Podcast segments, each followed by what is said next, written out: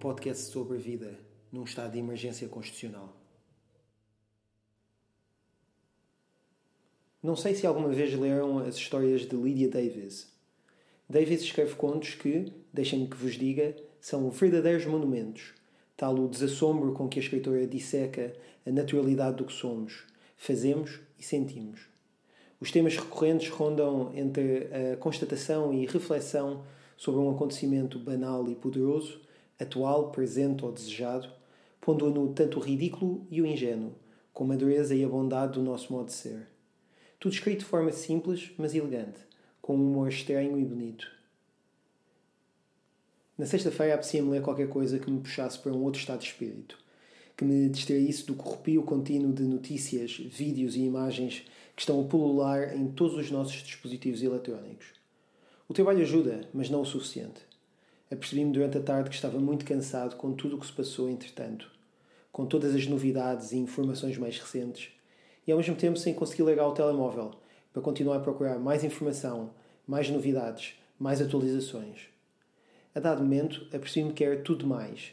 Todos estes estímulos e esta sede vazia, que estava tudo a ser demais, ao ponto de nada parecer real, apenas palavras e histórias desligadas e distantes e consumidas porque sim.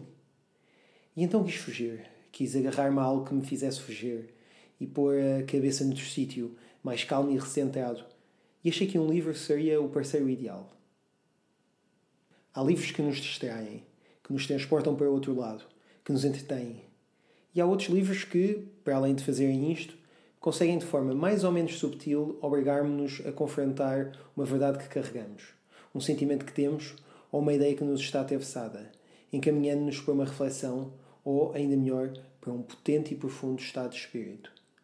Os contos de Lydia Davis são exatamente assim, como uma caricata estrada nacional no meio do campo, com duas faixas e um limite moderado de velocidade, que nos leva para um espaço que é todo ele, mais do que ideia, uma verdadeira alma. Um espaço feito de coisas físicas, como lápis e cadeiras e mesas, ou óculos e carros, coisas mundanas, e com pessoas, também elas mundanas, e poucas, normalmente duas ou três, ou até só uma.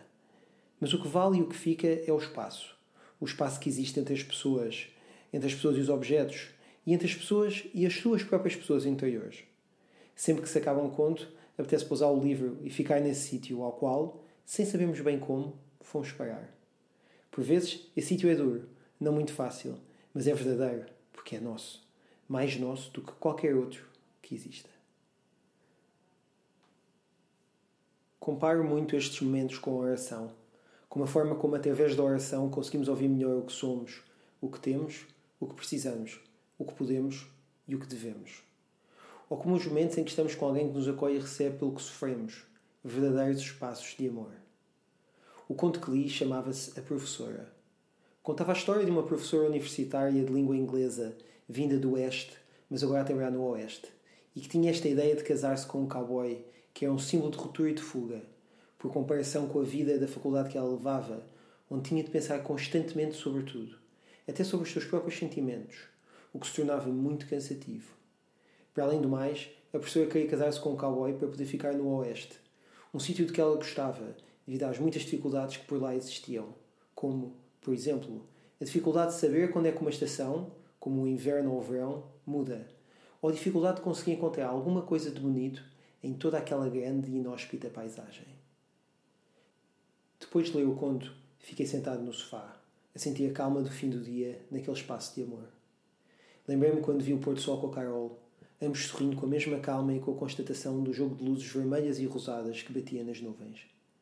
Pensei, estamos todos agora numa espécie de oeste, numa paisagem existencial grande e algo inóspita, e com muitas dificuldades por todo o lado.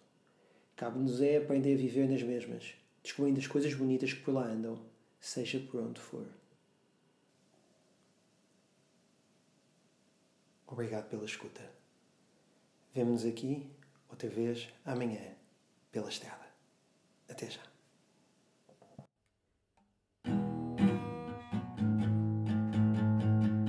Pela Estrada é um podcast escrito, gravado, produzido e tocado por Martim Lucas Pires durante a pandemia do Covid-19.